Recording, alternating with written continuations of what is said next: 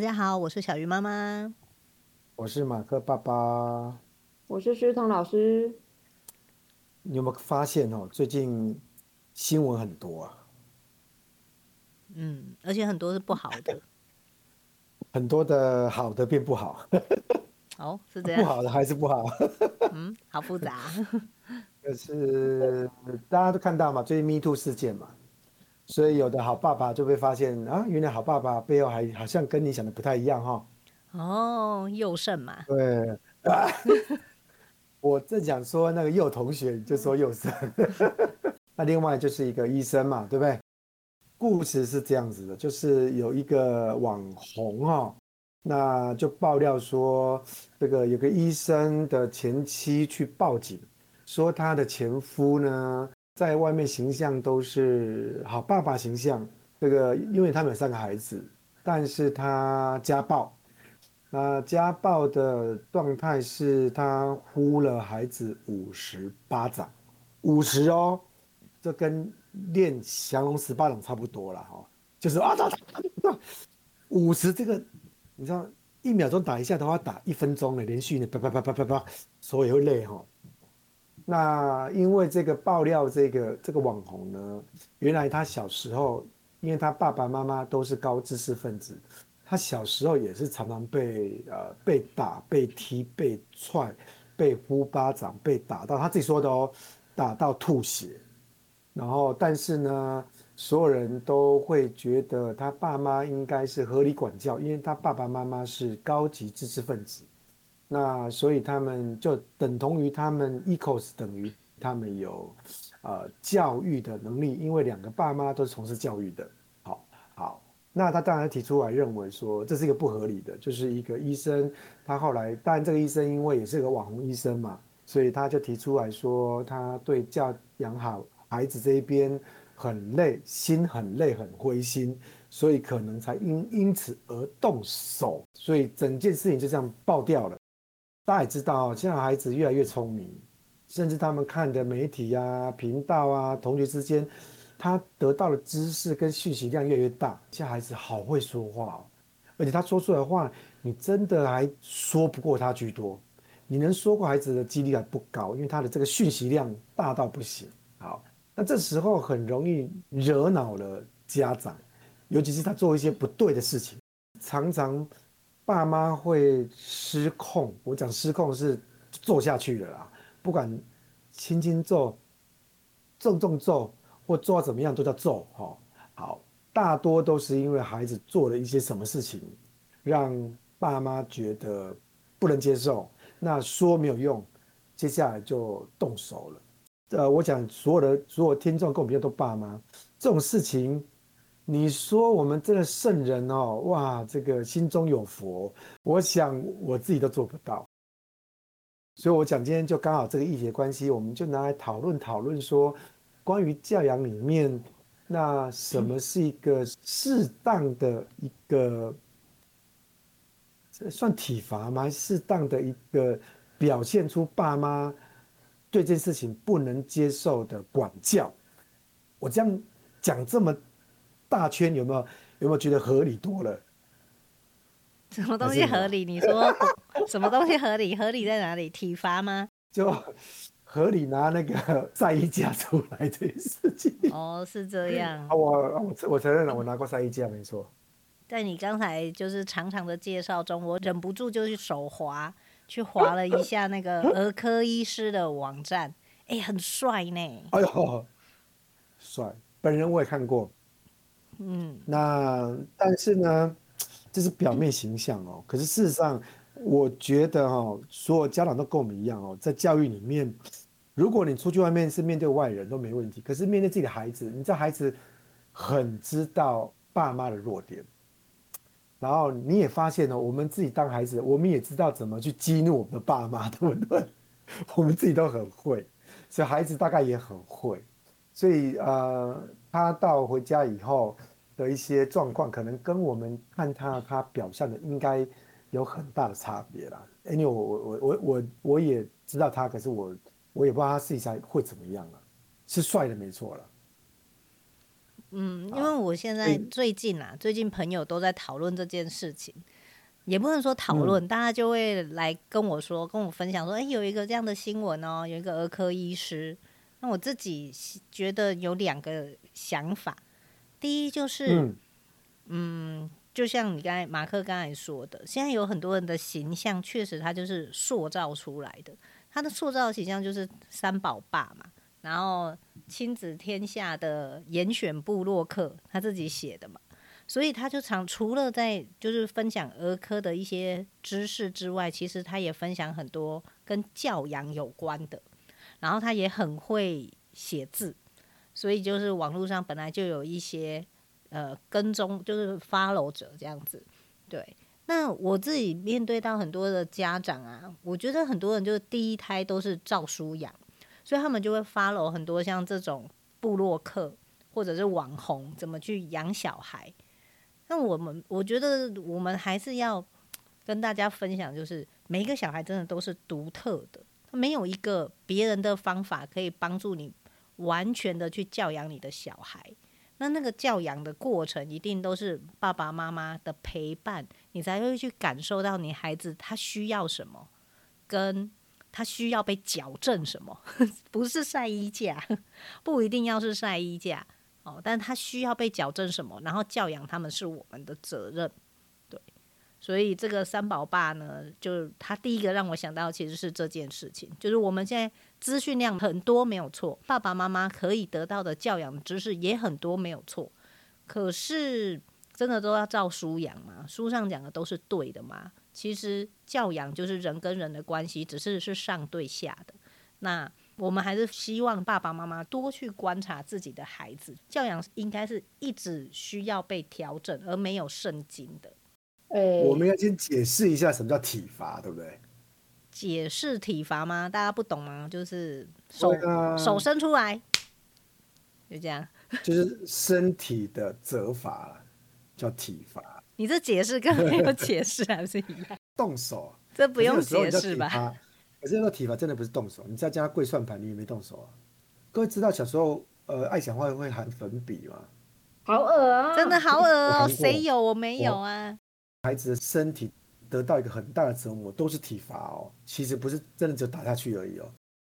有一次我们家小两个小孩子就在车上吵架吵起来，你知道吗？吵得很凶哦。那一天寒流来，我就停完车来，你们两个出去外面，你们站在外面吵完了再回来。我发现他们吵到要打起来了，然后车上你知道在开车里面就我我驾驶我已经没办法专心开车了。我那天停路边说你们两个下车。然后把车门关起来，你们两个在下外面哈，风吹，好好冷静想一想，你们是要打起来呢，还是要和好？那车上哈，开车的人很危险，你们两个和好再上车，按没有和好哦，你们就继续站，好，这样你们两个觉得和好，我们再开车好不好？两个刚开始赌气呢，就是嗯，插着手不跟对方讲话，突然大概过一分钟说哥，我们和好好不好？很冷哎，然后哥还是不要，哥拜托了，和好了。那讲讲讲条件哦，后来说先和好一下啦，很冷嘞。然后他他们大概过了两分多钟就跟我说，把我们和好了。我说你们讲好了吗？讲好了。上海不会吵吗？不会吵。好，上车了。好，我问各位，这算不算体罚？我觉得这不算体罚啊。对，所以我一说，对我这样说对不对了？那可是有人就觉得说，怎么可以半夜让孩子站在路边，让他们在那边站着呢？啊，我在旁边啊，我又没有离开。可是刚才那个真的不是体罚啊，当下我真的没有办法，我总不能说，不然好不好？你们在车上，我下车去，我自己去冷，我冷静一下。你们在车上看爸爸外面冷，你们觉得爸爸很冷，你就不要吵架好不好？可这算不算体罚？字面上就是身体责难，个人没办法。他不算身体责难嘛？那如果假设我今天我家很穷，我就很穷。所以我家小孩跟着我，就是常常要吹风，所以意思就是我常常体罚他吗？不是啊，你是体罚？不是啊，我这为什么是体罚？他只是跟着我受苦，这不叫我体罚他。所以吹风为什么是体罚？你那个不管是小孩下车还是你下车，其实都是一个冷静的一个方法。我不觉得他是处罚啊，他就是真的在那个空间下，大家压力爆炸，那那发生的后果才比较像是体罚。我刚才前提你没听到，是寒流来的时候啊，就算寒流来，他有外套吧？你又不是叫他脱光光出去，脱光光出去就是体罚。对，这个就是。因为我只叫他下车，我并没加穿外套。但他没有脱，你没有说你把衣服给我脱光，然后你们两个下去吹风，你没有这样子啊，所以这不叫体罚。啊。好，谢谢各位支持我，没有体罚哈。不过他们真的是真的是身体受到了一些痛苦，所以他们开始思考这件事情对不对？我觉得这个因果在他们的心里怎么转的，我们现在只能用侧翼，所以其实不太准。刚刚说有没有体罚打过小孩，就是我已经很有耐心，而且其实这两个儿子跟子女，我不是主要照顾者，所以我不是他的主要教养者。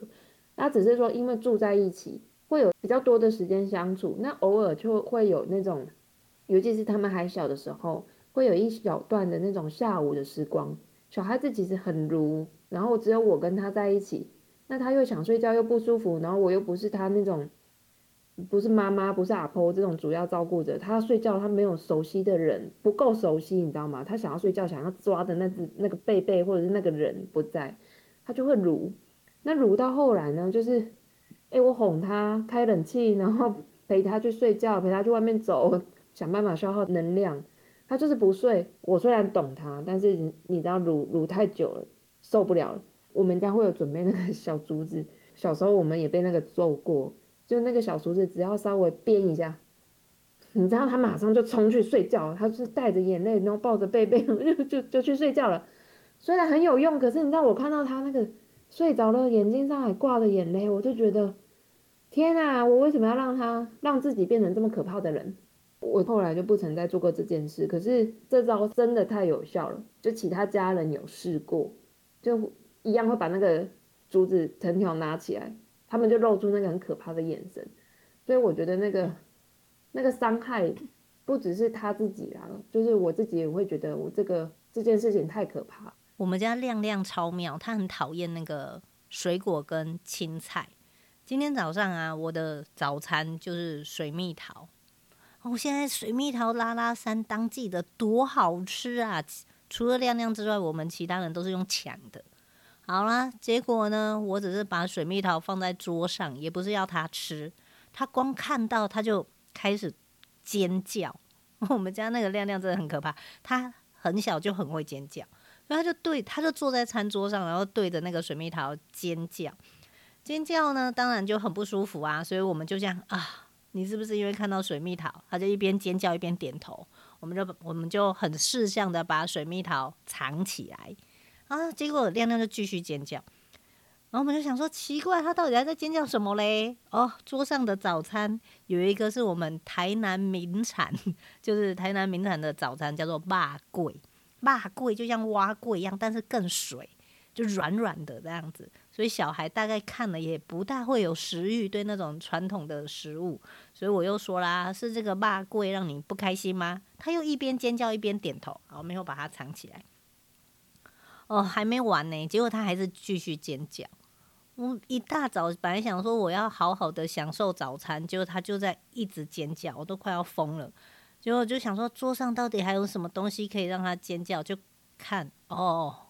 原来是我们家萱妹还有一颗水蜜桃，他啃到一半啊，所以亮亮就看着他又继续尖叫。我们就姐姐就拜托，可不可以把它藏在旁边，不要让弟弟看到？哎，姐姐也很乖，姐姐就非常知道弟弟的毛病，就把它放在旁边。结果我儿子还是继续尖叫，这个时候我就火了，我就跟他说。哎，拜托，我们已经顺着你的毛了，就是你不喜欢的东西，我们都把它藏起来了啊！你就不能让我们好好吃个早餐吗？好，然后就继续尖叫他的尖叫，真的是让人家很不舒服。让所以那个时候我就心里想，好啦，今天是因为我知道我们全家人都知道你的毛病，你不喜欢看到水果，所以你这样尖叫的时候，我们就选择退让，我们让彼此都好过。可是问题是。你在外面还有很多朋友要相处啊！如果没有人知道你不喜欢看到这个东西，然后你看到你就尖叫，这对别人来讲也很困扰吧？所以我也不希望我的儿子没有办法融入团体生活。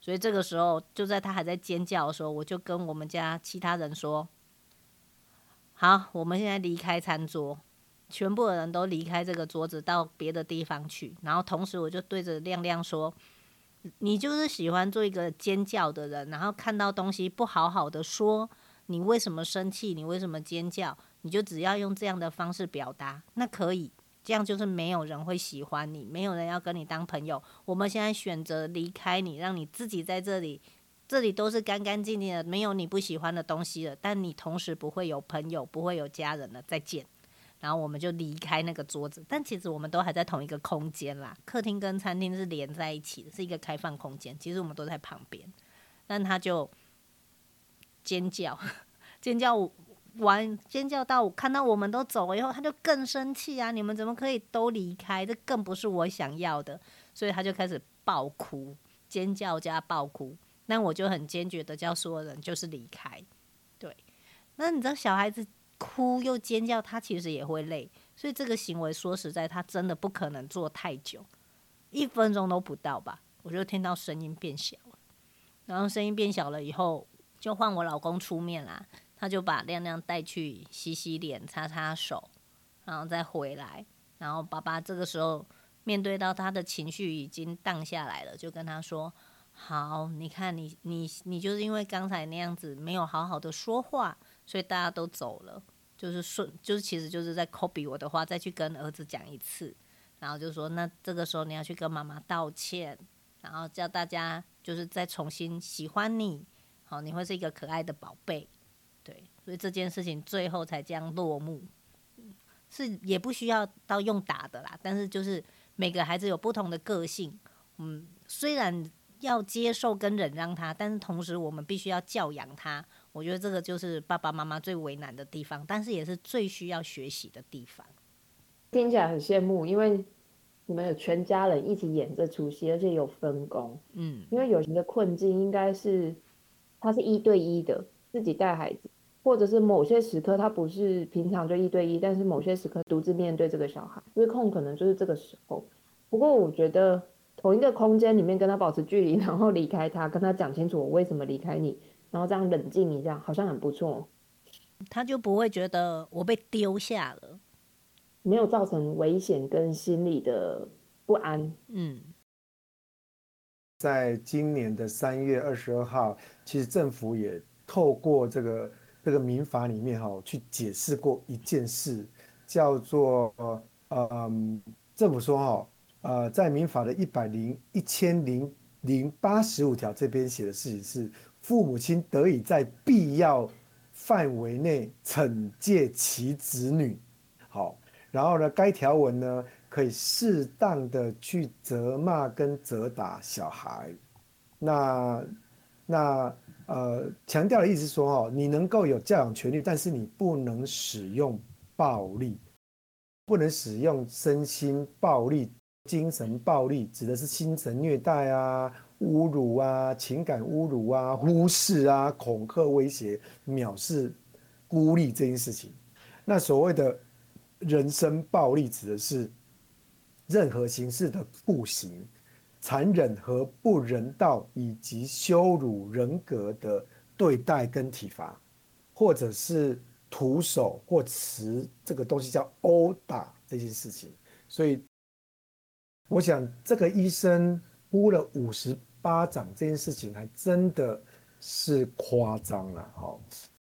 当爸妈之后，有时候你真的会需要对孩子做一些规范上的惩戒，但是一旦过头，或一旦是没有一个限度之下，那真的会对孩子的身心上面是受到一些影响了。如何做到比较合适？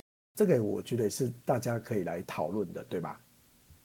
嗯，有些时候我们会听到有些人呢、讲话很酸，他会说，哎，谁谁谁啊，比如说他老婆啊，或者是他媳妇啊，或者是他的谁啊，他实行爱的教育啊，那个小孩哦，他有耐心，他去教，我们不要碰，因为那个大声一点啊，或者是碰到他，就说我们体罚，那个爱的教育哦，他有耐心，他去做了，我没那么有爱。其实很多人会把这种误解，对不对？对，是误解，是推卸责任。他不想要付出，然后他不想要理解这个孩子，他就用这个爱的教育当做一个借口，然后去去包装他，然后去推卸他，然然后还有那个爱的小手也很讨厌，那个爱的小手。它存在到底有没有必要？这当然是可以去讨论。可是因为大家给他一个“爱的小手”的名字，用爱去包装，爱对不对？这种爱怪怪的，你知道吗？被包装的、欸、真的嘞，我都觉得这为什么那个东西叫“爱的小手”啊？就一样，就是跟那个爱的教育一样，我觉得就是被被歪掉了。嗯嗯嗯。我们在念教育哲学的时候啊，古希腊人就会去讨论说。教育到底是什么？那有的人就会说，教育者很像是捏陶的人，就是我们可以把一个陶土捏成什么样的形状。哦，但有些人就是说，不是啊，婴儿生出来他就是一个人，他就是一个个体。你虽然是他的爸爸妈妈，你怎么可以任意塑形呢？他应该有本来的样子。所以捏陶者在台湾的教育也是觉得怪怪的，也是我们不大会去推崇说。教育者就是捏陶者，因为捏陶是一个非常完全控制欲很强，就是我要捏成什么形状，这个孩子就要被我捏成什么样的形状。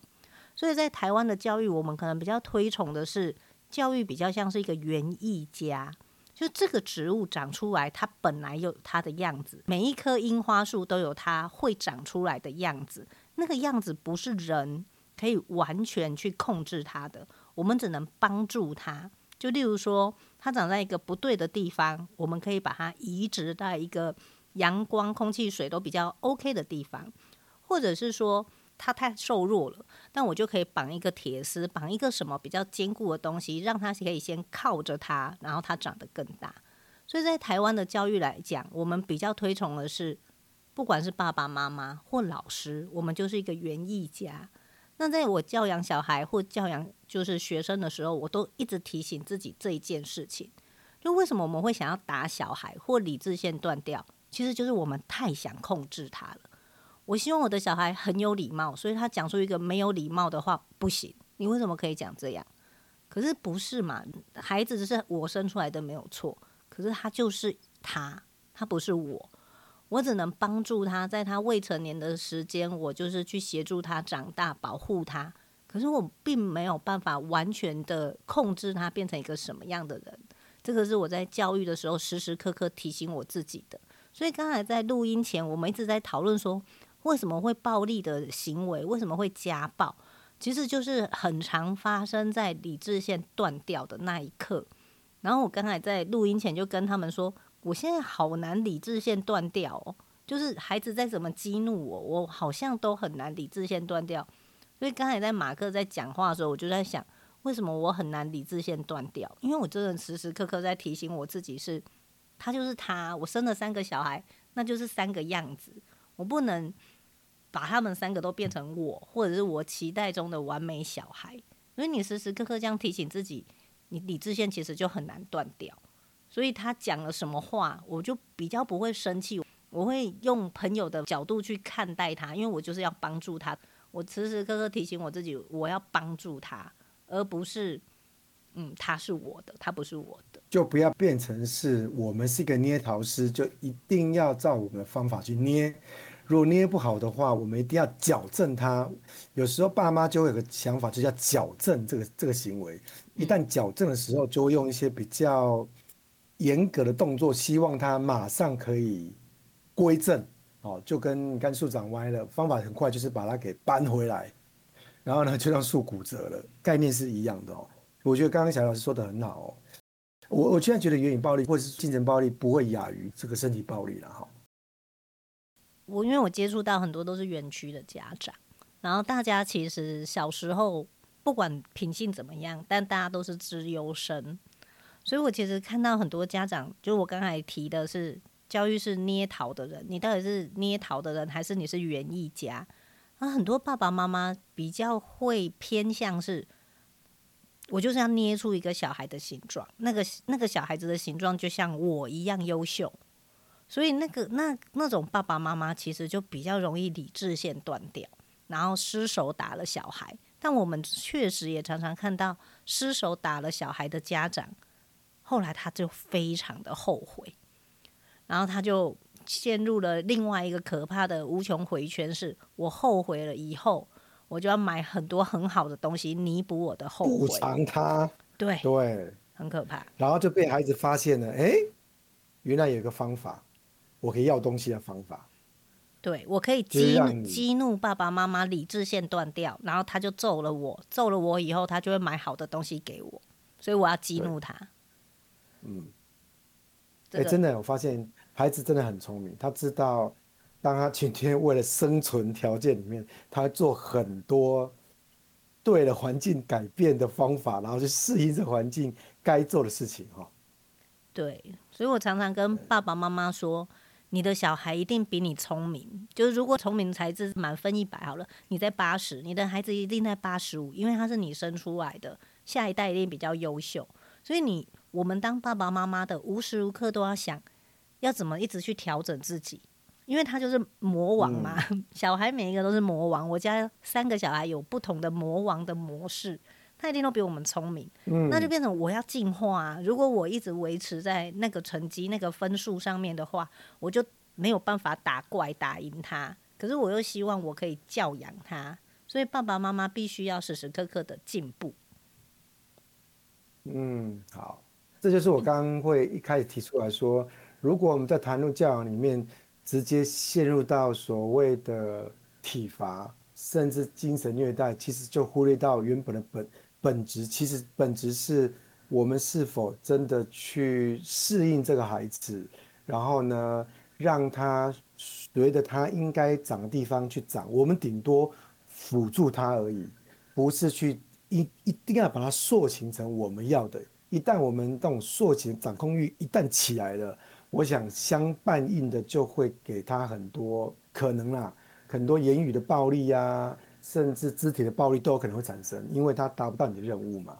那这时候当然就会演变出这些事情来。所以根本源头里面并不是，呃，怎么样的动作是暴力，而是你是否回头去理解，原来教养本质上面不是塑形，也不是捏陶，原来他教养本质里面真的比较，还是回到那句话，你怎么陪伴，对吧？嗯，对。刚才讲到那个小孩小时候很容易撸小小，然后那个时候其实家长最容易就生气暴怒这样。我想每一个家长都有，我家还有一个就四岁，他到现在都还很撸小小。但我每一次就是被他那个撸小小，而且我家儿子超会尖叫，就是 哦，我超怕，我超怕。对，我家老二老三一起尖叫的时候，那那那个真的是很可怕。那我就会想到，呃，我小时候，然后被揍，就是我小时候可能撸小小，就是想睡觉，然后我自己也不知道为什么我在撸小小。你知道，对小孩小时候的记忆不一定是你记得整件整个事件，但你可能记住某一个感觉。对，我印象很深刻的是，那个时候的我很无助，因为我不知道为什么我在哭，但是我就在哭，然后我停不下来，然后。我的阿婆就很生气，就揍了我。然后他揍了我，我我印象很深刻，他也很生气。然后我也很自责，为什么我要让他很生气？可是我不知道。然后长大成人的我自己回想，我就记得那个很不舒服的感觉嘛。我就自己后来终于了解，那个时候我应该就是累了或饿了，所以我很撸小小。可是那个时候的我的阿婆没有帮助到我，他我他被我惹恼了，所以他没有帮助到我。然后他也没有。嗯，就是我们一起经历了那个不好的情绪，没有互相帮助到。我也不希望我的阿婆很生气啊，但我也没有帮助到他。对，所以当我变成爸爸妈妈以后，我就会，我就会当当我的孩子撸小小的时候，我就会想到那一刻，就是我想要当个可以帮助他的大人，然后不要让他也很后悔，因为他把我惹恼了以后，其实他也很很难过。他除了那个身体被揍很难过之外，他的心里其实也很难过。我那我谢谢我阿婆曾经这样对待我，我都记得，所以我家小孩我都会好好对待。嗯，教养这件事情真的是一个不断的互相学习哈。只要你不要真的放弃学习这件事情，我觉得跟孩子的关系会越来越好的。我要讲一个鬼故事。嗯，没有鬼故事又情绪没有被好好对待这件事情啊，我真的看过我爸他的表现就是他小时候一定有什么事情没有被好好对待。因为我记得我有一个动作，情绪很不舒服，然后睡着了，在梦里面有点像做噩梦那样搓脚，就是在撸自己，可是是在梦里撸，是跟自己的情绪在那里互相折磨，这样就是在搓脚这个动作。我记得我小时候很多很奇怪的情绪，我不能理解，也没有被接住，所以会在梦里做这件事。然后我看过我爸，他也有一模一样的动作，我知道他在做噩梦，然后我也知道他在跟情绪或者是什么童年记忆对抗。因为我是一模一样的，所以我看到他，他是，他真的，他真的很老了还做这种事，这真的很可怕欸。就是小孩子在某些情绪没有被抒发，然后又被揍的时候，他可能就是这样，然后影响一辈子。我这样讲有没有可以阻止大家打小孩？嗯，非常可以，因为他就是一个坏的循环了。他五十岁了耶，他还会纠结在童年的某一个点。嗯嗯。嗯真的要很思考，是我们做这件事情，做任何一个动作，那可能会让一个孩子影响一辈子的某一个点哈。那但但有时候做了就做了哈。我我想要怎么跟做了以后跟孩子和解完，甚至把那种情绪互相沟通完，这是很重要的。真的接不住，至少好好抱住哈。嗯嗯嗯，这个值得我们大家在那个之后好好深思一下。我想那个新闻事件其实这样偶尔发生出来，它其实就在提醒我们。当然，我们不会做那种呼小孩五十巴掌的那种大人。那这个新闻，这我们也没有看到，所以我们也不能说它一定是真的，它的可信度百分之百。但是当这样的新闻出来的时候，我想就是一个互相提醒。互相提醒，哎，我我们是一个照顾孩子的主要教养者，我们到底有没有在正确的方向，然后继续对孩子产生好的影响？那当然不能体罚啦，但是教养是必须的，不能够因为用爱的教育之名，我们就放弃教养小孩，跟大家共勉之。那我们今天就聊到这边，好，拜拜，拜拜，再见，拜拜。